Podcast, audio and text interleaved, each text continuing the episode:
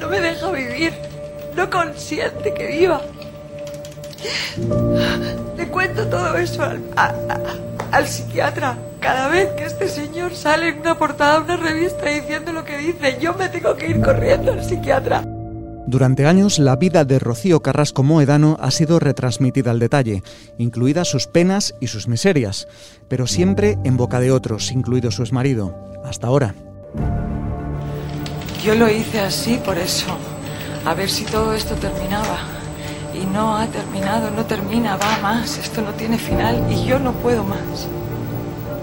La hija de Rocío Jurado rompe su silencio mediático para denunciar un maltrato psicológico continuado en el tiempo y la alineación parental de sus hijos, algo que hasta el momento la justicia no ha visto probado, pero que se ve presionada ante la aparición de nuevos testigos y un gran juicio mediático y social. Soy David Castro, bienvenidos a Testigo Directo. Testigo Directo, un podcast del mundo. Durante años hemos visto, oído y leído un cruce de acusaciones en una de las separaciones más sonadas de España, pero nunca habíamos tenido acceso a la documentación. Hemos escuchado cómo gratuitamente se dice la verdad, sobre todo de uno, la verdad de la otra parte, y ahora el mundo ha tenido acceso a la que digamos es la verdad judicial, miles de documentos y horas de grabación a los que ha conseguido llegar nuestro testigo directo de hoy, Rebeca Yanke que firma la historia sin duda más leída de las últimas semanas entre los lectores premium y probablemente desde que el mundo tiene modelo de suscripción. Hola Rebeca. Hola, buenas tardes, encantada de charlar contigo, muchas gracias. ¿Cómo estás después de todo este revuelo que se ha levantado? Bueno, está siendo complicado porque es una serie periodística, no es eh, únicamente un reportaje, entonces tiene la dificultad sobre todo de la urgencia y luego abrumada por la repercusión, pero era algo que ya teníamos en mente porque es un tema muy polémico y en el que la opinión pública eh, se está manifestando constantemente, con lo cual éramos conscientes de que iba a haber repercusiones de todo tipo y que algunas quizá no fueran fáciles de asimilar. ¿Qué cantidad de documentos, cuántas páginas eh, puedes tener en tu mano? Miles. ¿Y horas de grabación? Miles, sobre todo páginas, porque se da la particularidad y creo que es uno de los elementos fundamentales de toda esta historia que perdidos en tantos detalles quizá no, no recordamos a menudo. Y es que se trata de una pugna entre dos personas, eh, una pugna judicial que inician cuando se separan, que es el año 1999, hasta el día de hoy hechos y aspectos que han pasado en 25 años que están en hemeroteca. Se va a demandar absolutamente todo lo que se pueda demandar infinidad de recursos de apelación, de reforma, escritos, pensiones, alimentos, eh, custodias, eh, modificaciones de pensiones, separación. Hemos podido acceder al completo y eso es mucho. ¿Cuánto trabajo te lleva conseguir estos documentos? Bueno, pues digamos que el trabajo arranca eh, la, la, mañana siguiente a la emisión del primer episodio. ¿Preparada? Listos ya.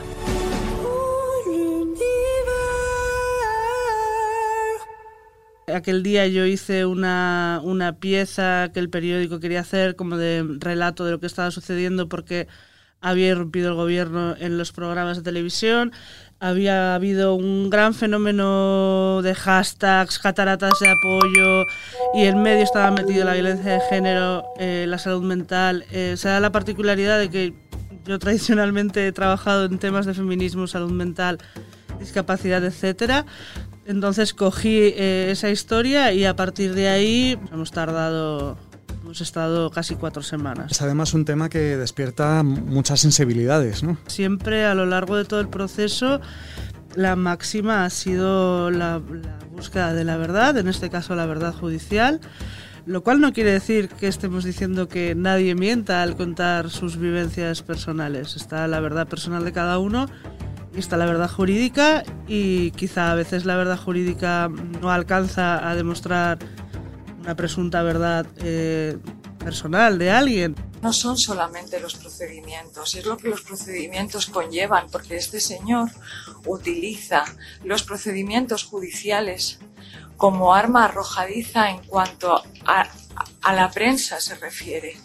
Me parece muy importante recalcar esa parte de que estamos contando la verdad judicial, porque en otros medios de comunicación me ha dado la sensación de que eh, lo estaban enfocando como esta es la opinión del mundo o es incluso la opinión de Rebeca Yang. En absoluto, los textos están trabajados al máximo precisamente para lograr cierta asepsia y frialdad, no se opina en ningún caso y todo lo que se recoge está eh, consta en los documentos judiciales, en los autos y en las sentencias. De hecho, lo que hemos intentado es únicamente referirnos a los autos, que esto es lo que se considera verdad judicial, y, no tanto a, cuestiones que pueden aparecer en otras documentaciones, pero que no, es lo que han dicho los jueces. Entonces, en ningún caso puede ser mi opinión, en ningún caso puede ser tampoco la opinión del mundo, ni mucho menos. Eh, es la opinión de los jueces de la sala que se ocupó de este asunto en varios momentos en los últimos años. Hemos escuchado parte de los audios de la propia Rocío Carrasco ante la juez. Ya no te voy a preguntar por el contenido de ellos, porque eso yo creo que ya todos nuestros lectores lo han leído. Quien ha podido se ha metido en nuestra web y, ha escuchado los audios. Pero quiero preguntarte a ti, a la hora de hacer ese trabajo, cuando te encuentras ese material, ¿cómo te quedas? Bueno, yo me quedé traspuesta, no te voy a, no te lo voy a negar. No es la única declaración que he visto, además, he podido ver varias más, eh, pero tampoco estamos acostumbrados a observar y escuchar la declaración de una persona ante, ante la juez, el, Ministerio Fiscal, eh, el abogado, los abogados, etcétera. El problema que yo tengo con mi hija, como así dice la sentencia de menores, es un problema de maltrato de ella hacia mí y queda justificado en el, en el informe de menores del Gabinete de Psicosocial que la niña está influenciada por el padre.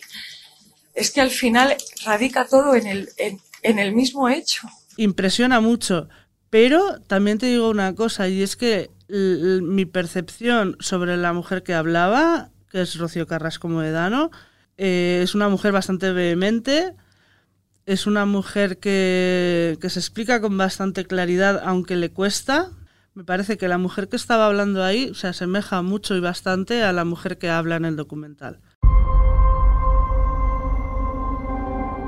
Y desde esta grabación hasta el documental eh, han pasado unos cuantos años, porque dicen que el documental, que sí puede estar guionizado o no, ahí no me voy a meter, pero sí que es verdad que se aprecia ese mismo tono y estamos hablando de... 2017. La denuncia que ella, que ella interpone eh, la, la hace en diciembre 23 de diciembre de 2016, eh, la hacen un juzgado madrileño y el Ministerio Fiscal, al, ver mm, que, es un delito de lesiones psíquicas mm, eh, contra su exmarido, entiende que debe ser derivado a un juzgado de, violencia eh, de género. Y eso es lo que se hace. Entonces es como que se cambia el procedimiento, se deriva a ese juzgado y a partir de ahí arrancan la instrucción. Los tres años de diferencia entre la mujer que habla en el interrogatorio y la mujer que, describe sus vivencias de los últimos años en, en, emisión televisiva, digamos. El padre le grababa el programa Crónicas Marcianas, que era donde trabajaba, y cuando se iba el fin de semana se lo ponía. La niña, la niña dice lo que escucha y lo que se le ha inculcado desde que era pequeña, y por eso me odia. La niña escucha de su padre. Tu madre me quiere meter en la cárcel. Tu madre no va a parar hasta meterme en la cárcel. Porque tu madre me quiere arruinar la vida. Porque tu madre no soporta que yo sea feliz. Y esas son las cosas que me dice la niña a mí. Dos más dos son cuatro. me estoy imaginando el momento en que tienes todo eso, empiezas a empaparte de todo y dices, todo esto, ¿cómo lo ordenamos ahora? El primer capítulo de Rocío Carrasco, caso, Carrasco, los hechos probados, lo que hicimos eh, fue un mapa de situación. Eh, situar al lector en qué ha pasado, quién ha hecho qué en, las últimas semanas eh, y por qué el mundo decide adentrarse en esta historia. Entonces, en el segundo nos centramos en el, en el episodio 1 del, documental, que es el de Ocero, como ellos dicen, de, Rocío contar la, verdad para seguir viva, y abordamos el suicidio. Eh, el tercero eh, eran las, las declaraciones de ella ante la juez y un recordatorio general de todo el proceso judicial en el que se han visto envueltos desde 2016 hasta 2020, las distintas eh, desestimaciones de la denuncia, sobreseimientos, etcétera. ¿Qué procedimientos pendientes? Ahora me ha, me ha demandado con otra modificación de medidas, porque ahora ya tiene a los niños, ahora quiere una pensión alimenticia de 5.000 euros. Es que eso no lo pone en su denuncia. Es que ha sido reciente. Finalmente, dado el revuelo que se ha generado eh, en relación al posible número de pastillas que esta mujer hubiera ingerido aquel 5 de agosto de 2019, nos hemos visto obligados a, a mostrar eh, todos los informes que tenemos en nuestro poder.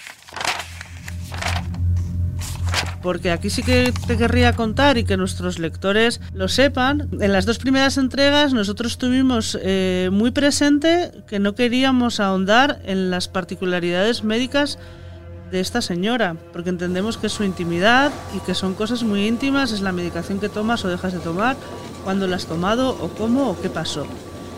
Eh, en ese intento de ser prudentes y respetuosos con la intimidad de esta mujer, eh, no dimos el número exacto de, de comprimidos, porque no queríamos darlo, y lo que apuntamos fue que había tomado dos tipos de, de ansiolíticos y un antidepresivo, sin dar las cifras de comprimidos, pues por respeto. Lamentablemente eso ha generado mucho embrollo, han aparecido otra serie de informes eh, que nosotros también tenemos en nuestro poder, pero que no habíamos querido mostrar por este respeto que te digo. Y al final, bueno, pues por intentar aclarar nuestra postura y que no piensen que tenemos intención de manipulación, ni mucho menos, pues nos hemos visto obligados a, desplegar el contenido completo de lo que teníamos en nuestro poder. Otra de las cosas que, que escuchaba que se contaba en el programa, en el documental, era la quizás el deseo de reabrir la, la causa porque decían que estaba sobreseída provisionalmente, ¿no? Sí, no sé eh, si es el sí, sobreseída, sí. Eh, en realidad, en, el, en el, la sentencia 2020, que es la última, lo que se dice es no cabe recurso. Sí, es muy contundente. Contra esta resolución Sí, no, cabe, recurso, ordinario alguno. No cabe recurso ordinario alguno. Ahora bien, ellos hablan de que hay dos personas que tras la emisión del documental refieren haber sido testigos de actos de maltrato. eh, estamos hablando de 1999 y que y muchas personas comentan que quizá si esto se llevara ahora eh, al juzgado podría reabrir la causa. No, no te puedo decir. Y pues ya una última pregunta que te quería hacer es ¿por qué crees que, a los lectores le, gusta tanto seguir estos temas? A las personas también les encanta ver que los ricos también lloran. Esto también te lo digo. Y estoy segura de que habrá muchas personas que, que el puro morbo nos lleva a muchos, me voy a incluir porque, porque no, eh, soy una más, eh, a querer saber más.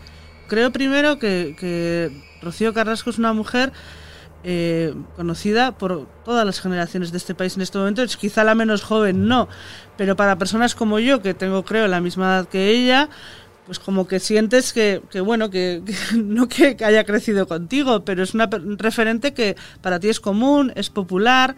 eh, y luego, por otro lado, hemos visto tal batalla encarnizada entre dos personas que cuando de repente explota por un lado, pues todo el mundo quiere saber más, porque eh, lo, que, lo que se ve televisivamente son dos versiones muy enfrentadas. Y, y lo que se ve es el, el- un gran dolor de una mujer también, que yo creo que eso nadie lo duda. Creo que nadie duda cuando ve el documental de que es una mujer que está sufriendo claramente. No duermo ni con pastillas. Este señor ha hecho que, que mis hijos me odien.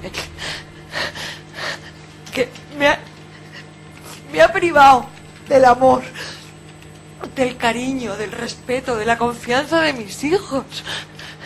Lo ha hecho privadamente y públicamente. A mí me da vergüenza salir a la calle. Creo que había una ansia de información eh, socialmente en general, porque se evidenciaban muchos claroscuros.